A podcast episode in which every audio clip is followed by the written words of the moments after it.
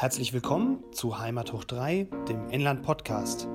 Mein Name ist Andreas Sichelstiel, ich bin Redakteur bei der Pegnitz Zeitung und heute spreche ich mit Andrea Pitsch, Redakteurin bei der Hersbrucker Zeitung.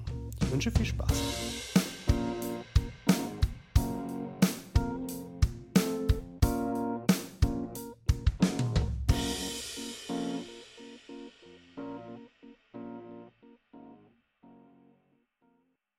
Hallo Andreas. Hallo Andrea. Schön, dass es klappt. Ja.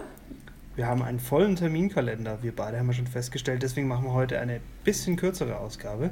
Genau, aber deshalb nicht ähm, weniger Qualität natürlich. Ja, wie immer.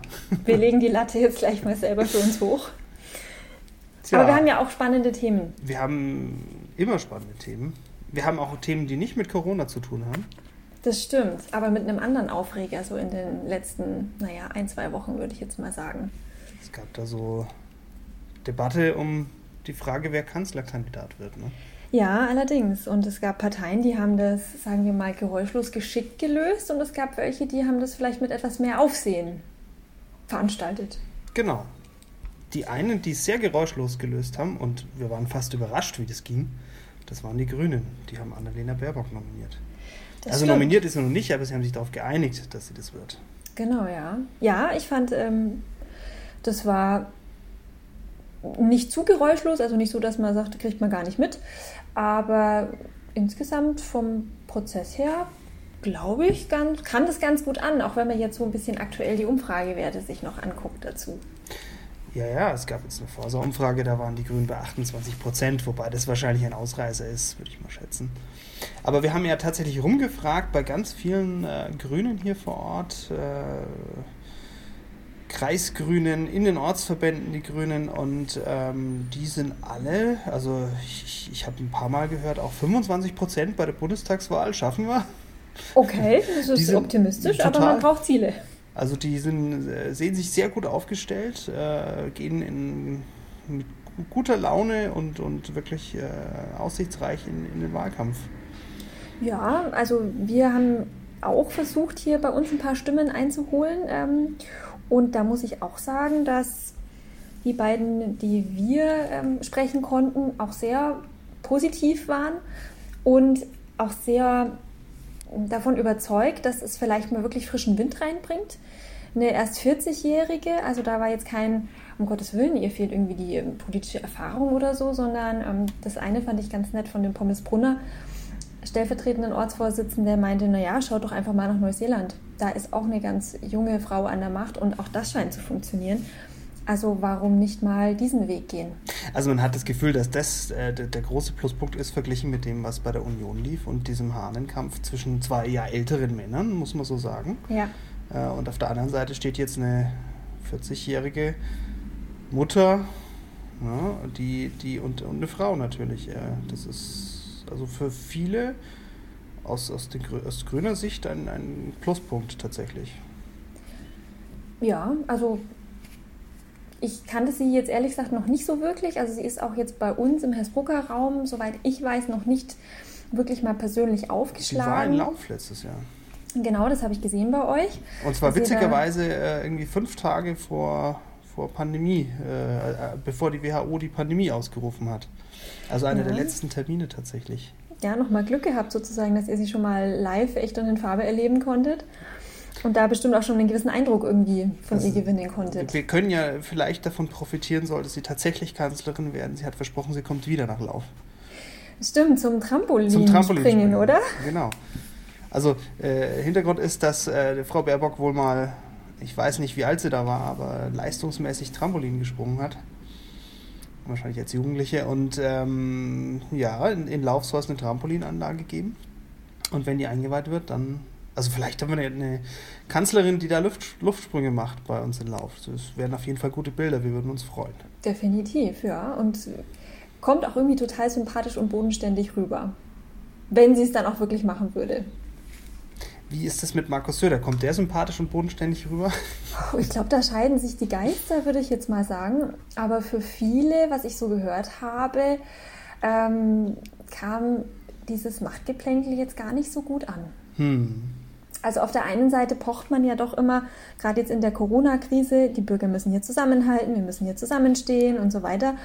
Und dann ist jemand, der ja schon da immer eine sehr harte Linie gefahren hat und auch das von seinen Bürgern immer fordert, jemand, der jetzt hier ein bisschen so eine Zerspaltung irgendwie zwischen, ja doch einer, ich sag jetzt mal, Parteifamilie äh, betreibt, ob das ein kluger Schachzug ist, ja, aber ist der Laschet so wählbar aus CSU-Sicht? Also aus bayerischer Sicht den Laschet zu wählen, ist natürlich äh, schon schwierig. schwierig ne? Ich glaube, ja, dass die definitiv. da ganz schön stimmen lassen müssen. Ja, ja, das stimmt. Das stimmt. Also klar, wenn man jetzt einfach mal ganz neutral die zwei Typen miteinander vergleicht, dann ähm, hätte Söder im Wahlkampf definitiv mehr Chancen gehabt. Also der steht halt für was, der hat eine Meinung und ähm, wirkt das auch irgendwo jetzt, kraftvoll und anpackbar. Das ist jetzt natürlich unsere Sicht. Wir, wir, wir sind in Bayern. Ne? Ich denke mir so jemand in NRW, der den Söder da durchaus auch als etwas, ja, ich, populistisch kann man ihn schon nennen. Also vielleicht auch im besten Sinne. Er guckt natürlich immer, wie die Stimmung ist in der Bevölkerung. Und das macht Klar. er dann genauso.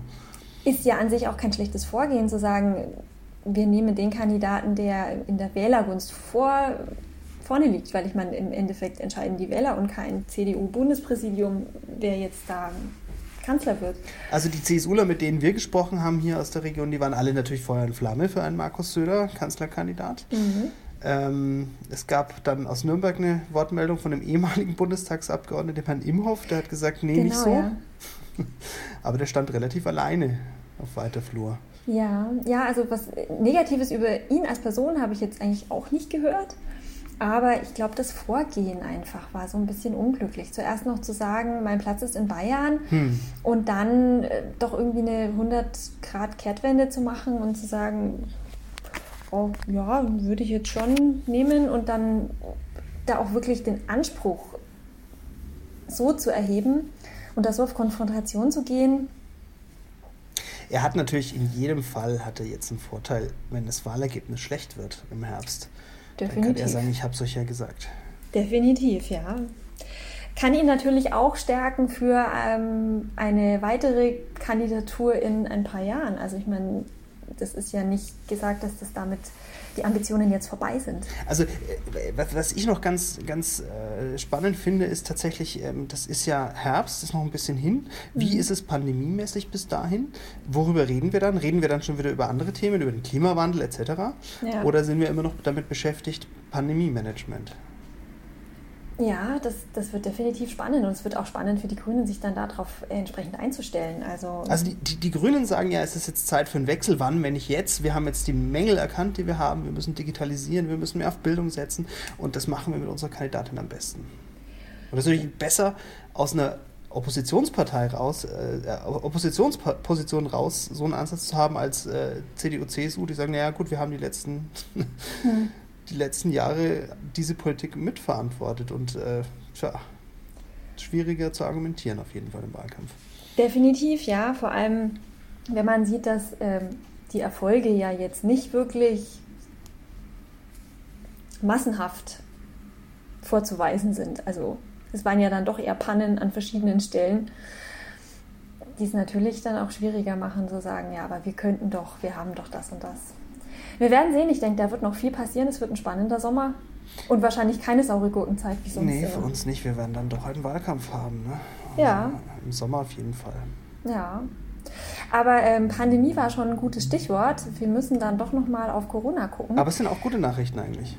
Ähm, ja. Also schon. ich meine, die Zahlen gehen nach oben. Da brauchen wir uns nichts vormachen äh, auch im Landkreis, wobei es jetzt zuletzt so einen leichten Knick wieder gab. Das stimmt, ja. Zumindest stabil, also kein, ähm, kein massenhafter Ansprung mehr. Aber wir haben, und, und das ist, glaube ich, ein ganz wichtiger Punkt, weniger Fälle bei den älteren Landkreisbürgern. Und Dann die sind ja wir mal sagen, Impfen hat schon mal funktioniert bei denen.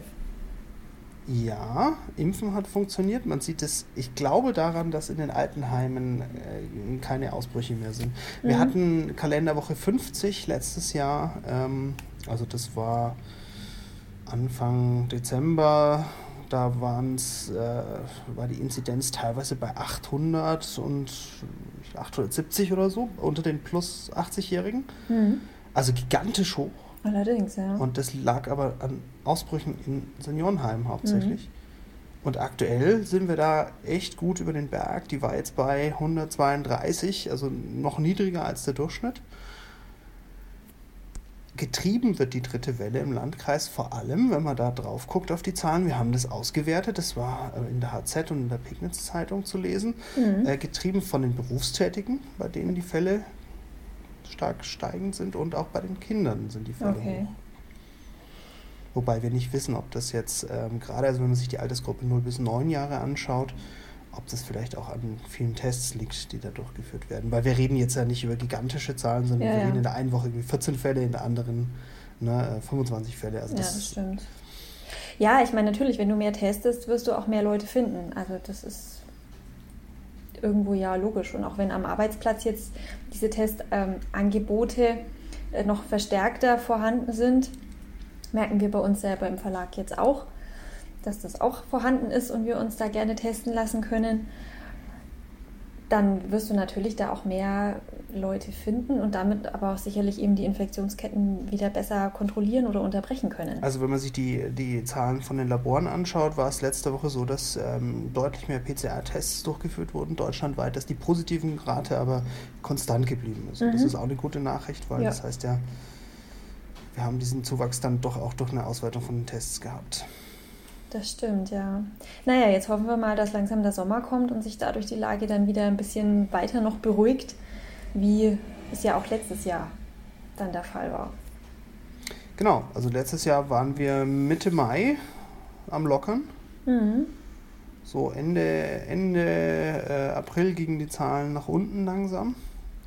Ist natürlich jetzt äh, die Frage. Wir kommen von einer deutlich höheren Inzidenz, wie lange das dauern wird. Auch für die Schulen übrigens. Ne? Wir haben noch drei Monate dieses Schuljahr. Mai, Stimmt, Juni, ja. Juli. Und davon noch einmal Ferien. Wie viel davon wird in Distanz verbracht werden, wenn wir jetzt über 100 sind? Bayern will ja die 100 als Grenzwert haben bei den Schulen. Ja, was ich auch schon wieder sehr spannend finde, dass wir eine Bundesnotbremse vereinbaren und dann Bayern doch wieder sein eigenes Süppchen kocht. Aber gut.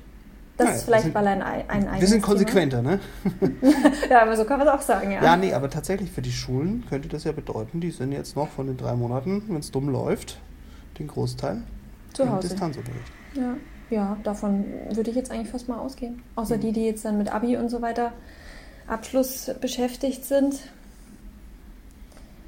Ja.